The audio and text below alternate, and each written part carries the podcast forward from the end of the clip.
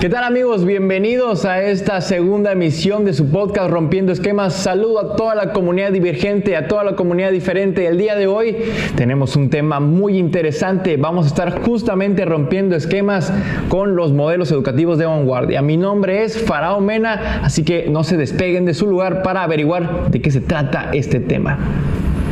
Muy bien, hoy hablaremos del tema modelos educativos de vanguardia, pero es necesario hacer una pequeña introducción, porque no podemos hablar de modelos educativos de vanguardia sin analizar el modelo en el que estamos actualmente. Entonces es necesario hablar sobre el modelo convencional y dentro de este modelo convencional haremos una aclaración sobre la educación tradicionalista, que no es para nada lo mismo. Vamos a hablar sobre estos dos puntos antes de explayarnos sobre los modelos educativos de vanguardia. Muy bien, ¿qué es un modelo modelo convencional o un modelo tradicional? Muy simple, señores. Es aquel que está basado en las características formales de una educación, de un sistema educativo. Por ejemplo, tienen un aula estandarizada, tienen una infraestructura de escuela estandarizada, por ejemplo. Tú te vas a revisar o a buscar escuelas, hablemos de México, escuelas de preescolar, por ejemplo, tienen un mismo esquema incluso de infraestructura. Tú te vas a una escuela del centro, es casi igual a una escuela de otra colonia, tienen este molde, ¿no? En el que en forma de infraestructura son exactamente iguales o muy idénticos, igual en las escuelas primarias. Esa es una característica. Otra es que se basan en un sistema realizado por la SEP, es decir, en un programa educativo ya revisado y autorizado. Y hay que, hay que llenarlo al pie de la letra, hay que hacerlo, hay que explicarlo al pie de la letra. Esa es otra característica del modelo convencional. Ahora, en cuanto al maestro, otra característica que hay que tomar en cuenta igual es que él tiene un papel muy importante dentro del aula casi casi hay una dependencia en cuanto a lo que él sabe y lo que tiene que explicar. Ojo, no quiere decir que el alumno no puede intervenir, sí puede, pero dependen mucho de la clase que prepara el maestro, ¿correcto? Y otra característica es que hay una evaluación estandarizada. Las escuelas del sistema público aquí en México tienen cada determinado tiempo un periodo de evaluación ya estandarizado, ya precisado y que se tienen que ajustar todos. Y sobre cierto contenido, eso es algo más importante, porque si no llegaste al contenido, te van a evaluar pues esa parte va a estar débil ahí en tu plantel o en tu salón o en tu materia. Entonces, ¿Qué es el modelo convencional? Es la escuela en la que todos estudiamos en algún punto, que tiene un mesabanco, una infraestructura normal, un maestro frente al grupo y que sigue un programa educativo estandarizado. Listo, es el modelo convencional. No por eso malo, no por eso aburrido, no por eso no le pongamos adjetivos. Es el modelo convencional, lo clásico. Haz de, cuenta, hay diferentes tipos de mesas, ¿no? Hay una, una mesa tradicional y hay, hay mesas de otro tipo, ¿no? Entonces, es para que vayamos clarificando esta parte. Ahora, hablemos de educación tradicionalista. Importantísimo. Se ha malinterpretado mucho o se ha asimilado que el modelo convencional es automáticamente educación tradicionalista y eso no es, señores. Vamos a hacer una aclaración importante. La educación tradicionalista es lo que ocurre dentro de estas mismas aulas, que pueden ser a lo mejor la mejor infraestructura del mundo. Tú puedes tener la, la mejor tecnología, al maestro más preparado, el mobiliario más innovador y vanguardista, pero si tu forma de enseñar es memorística, si lo que ocurre dentro del aula es demasiado rígido y no permites que tus alumnos opinen o generes reflexión, entonces tu educación es tradicionalista muy independientemente de todo lo que ya mencioné, que tengas el mejor inmobiliario del mundo. Ahí está, señores, la gran diferencia. Ahora sí, vamos a platicar acerca de los modelos vanguardistas y quiero platicarles eh, de justamente de estos modelos que investigamos porque creo que son de los más representativos. Ojo, tú puedes encontrar muchísimos más. Pero yo te quiero presentar estos que a mí en lo particular me encantaron y han marcado mucho mi inspiración para lo que vamos a platicar el día de hoy. Así que empezamos con el primer modelo que es la escuela Vitra. Déjame platicarte de la escuela Vitra, que es un fenómeno en Europa y esto ocurrió en Suecia, señores, en Suecia. Y la escuela Vitra, la principal característica es que está asociada a una infraestructura de vanguardia. Es decir, el tema principal aquí es ni siquiera el programa educativo, ni siquiera el alumno, es la infraestructura. Es decir, hay que diseñar espacios que sean acordes a una mejora de un ambiente de aprendizaje. Desde ahí partieron, dijeron, lo primero que hay que romper aquí, el primer esquema que hay que romper es el de infraestructura. ¿Por qué? Porque estamos muy acostumbrados, como ya mencioné en el, método, en el modelo tradicional o convencional, a la clásica aula en el que el alumno se sienta, hay un pupitre y hay un maestro al frente. Ellos dijeron, no, vamos a empezar rompiendo por allá. Imagínate una escuela en la que no hay salones. Imagínate una escuela en la que tú como alumno puedes dirigirte a cualquier espacio llevándote una computadora y realizando las tareas que te marquen.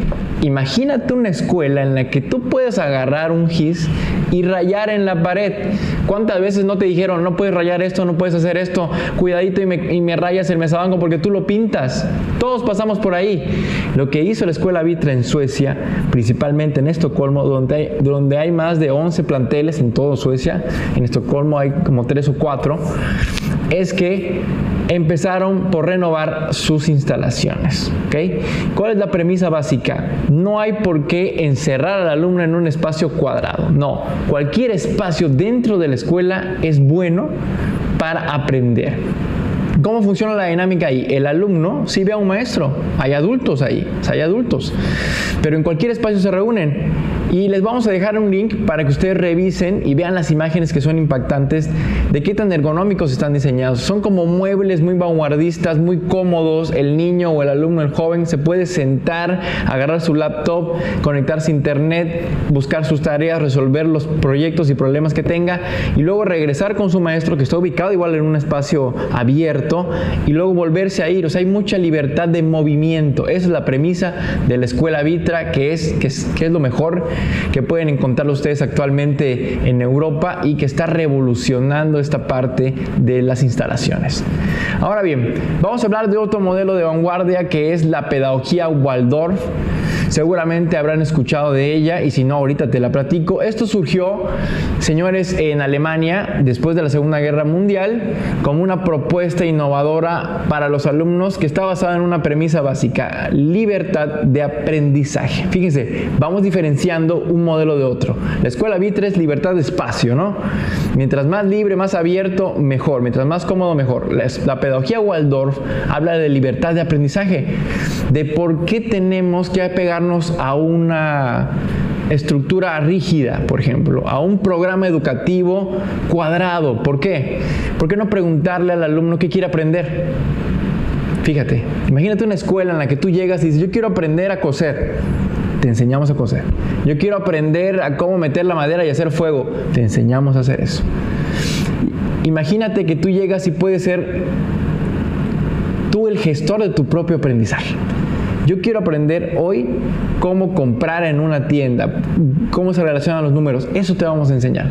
Es decir, ahí hay libertad de aprendizaje. La pedagogía Waldorf es esta libertad absoluta en cuanto a los contenidos y sobre todo está muy dirigidos a la vida diaria. La pedagogía Waldorf se basaba en eso justamente, en que hay que enseñarles a los alumnos cosas útiles, cosas relacionadas con su vida cotidiana y que eso le va a llevar obviamente a aprender ciertas habilidades que sí están en los programas y esquemas públicos o estandarizados. ¿okay? Y un ejemplo de esto en México, señores, está el colegio Inlakesh que también le estamos dejando un link, ahí va a aparecer ahí en sus pantallas y también va a aparecer en el, en el post de este video para que lo puedan revisar. Entren a ver el documental de la pedagogía Waldorf del colegio Inlakesh porque ellos lo llevaron a un nivel más natural, es decir, a una cuestión más ambientalista en la que se relaciona estrictamente el alumno, su contenido con el medio ambiente, un contacto con la naturaleza, algo padrísimo. ¿eh? Entonces, esa es la pedagogía Waldorf, libertad de aprendizaje, y está relacionada, está clasificada en septenios. Por ejemplo, cada siete años el niño cambia de nivel que es un poquito diferente a lo que estamos acostumbrados. Como ven, la pedagogía Waldorf igual rompe esquemas en tres de las características que normalmente vemos en un sistema convencional. ¿no? Ahora bien, vamos a otro modelo de vanguardia, algo que ocurrió en España. Seguimos en Europa, pero vámonos a España. Y me gusta mucho platicar de este caso porque se trata de un autor que se llama César Bona, que propuso una dinámica de aula que lo llevó a ser nominado a los 50 mejores maestros del mundo en algo que se llama el Global Teacher Prize. Es algo así como el Nobel de los maestros, ¿ok? Pero no, no, a ese nivel, pero parecido, ¿ok? ¿Y qué sucede acá? Que César Bona hace algo diferente en un espacio convencional. Fíjate, aquí el claro ejemplo. Él en sus cuatro paredes, con sus alumnos con pupitres, con mesabancos, a nivel primaria, él es maestro de primaria, dice, yo no quiero enseñar de la forma clásica, quiero hacer cosas distintas con esto que tengo. Y diseña un sistema de aula en el que todos sus alumnos participan con un rol específico y que además el interior del aula está subdividido en espacios en el que cada silla, cada mesabanco tiene un significado. Imagínate esto, qué padre está los acomodó primero por equipos a su salón, ¿no? Y cada equipo representa un espacio en determinada materia. Por ejemplo, en geografía, este es el continente americano, este es el de Oceanía y este es el de África, ¿no? En historia, estos son los revolucionarios, estos son los conservadores. Les dio cada espacio un significado dependiendo de la materia. Y luego a cada alumno una participación específica. Está, por ejemplo, la abogada. ¿Qué es la abogada o abogado? Cualquier alumno que interviene por sus compañeros para explicar qué, fue lo que ocurrió en cada caso, si hubo de conflicto o no, o si alguien no está contento con su calificación, acuden a la abogada y la abogada explica el caso. ¿no? Entonces imagínate a un niño que está empezando a argumentar, a explicar de forma oral, gracias a esta dinámica que el maestro César Bona desarrolló. Y ese es un ejemplo, por decir. De igual manera, en sus cuatro paredes, César Bona, en la parte frontal, puso una lista de los altruistas, le llama él, ¿no? ¿Qué es esta lista de los altruistas? Los alumnos que han hecho cosas por sus compañeros. En vez de un cuadro de honor, fíjate, lo que él está fomentando es que a ti te nazca hacer cosas por tus compañeros, ya enseñarles algo o a lo mejor darles tu desayuno o compartirles la mitad, y los va poniendo al, al principio, a la parte frontal del salón, ¿ok? Y de esta manera motivas de una manera diferente a tus alumnos. Y estos son por, alguna, por mencionar algunas características del modelo César Bona que es de verdad totalmente diferente, revolucionario, pero lo más interesante es que lo hizo dentro de un espacio convencional. Y es ahí donde yo te digo, tú puedes hacer cosas increíbles en cualquier espacio, en cualquier trinchera donde te encuentres. Y vamos aterrizando ahora a conocer otro modelo de vanguardia que por supuesto me emociona mucho y hay que decirlo y hay que mencionarlo, que es el modelo Jacar. El modelo CACAR fue creado aquí en Campeche, aquí en el Instituto Pedagógico Campechano, en el IPC, y está basado en una premisa básica. Hay que jugar para preparar al alumno para aprender. ¿ok? Se aplicó en un nivel en el que nadie se lo imaginaba, nivel superior. Esto es de verdad un parteaguas, señores, porque en el nivel en donde menos te imaginabas que podías jugar, hablo de licenciatura y hablo de posgrados también, implementamos el juego, se implementó el juego. Imagínate un alumno de doctorado jugando, jugando me refiero a interviniendo en espacios dinámicos de aprendizaje, o sea, no jugar por jugar, sino aprendiendo mediante dinámicas interactivas. Y esa es la premisa básica del modelo Hackar, usar el juego para preparar al alumno para el aprendizaje y a partir de él desarrollar toda una metodología que lo va a llevar a la reflexión. Entonces, este modelo definitivamente entra dentro de nuestras características porque está rompiendo primero el paradigma de apegarse a un esquema tradicional de dinámica de clase, ¿no? Ahí en este modelo el maestro no es el centro del aprendizaje todo gira alrededor del juego para empezar. O sea, ni siquiera hay un pleito entre alumno y maestro, sino que todo gira alrededor del juego y mientras jugamos aprendemos todos. Aprende el alumno, aprende el maestro. Segundo, en un, en un nivel en el que nadie, nadie juega actualmente. O sea, tú pasas a la edad adulta y dejamos de jugar. Y tercero, usando dinámicas para estimular el aprendizaje. Entonces, por eso cerramos con este modelo Jacar que es el nuestro y con esto estamos aterrizando en que definitivamente hay modelos educativos diferentes al que conocemos, al que sabemos, al que vivimos, a lo convencional. Mi intención es abrirte un panorama y que tú veas este espacio que hay, este mar enorme, este océano que de verdad es muy poquito ¿eh? de lo que yo te puedo platicar. Hay más. Yo te invito a que investigues, a que busques, a que no te quedes nunca con lo, con lo básico, con lo mínimo. Investiga y espero que hayas disfrutado muchísimo de estos modelos que te platiqué. Te dejamos la información para que tú también la consultes, para que lo veas, lo vivas, entres a las páginas, veas las fotografías, te llenes de los videos y sigas aprendiendo. Pero sobre todo lo más importante es que nunca esperes resultados diferentes si no haces las cosas diferentes. Por eso yo te invito a seguir rompiendo esquemas. Muchas gracias y hasta la próxima.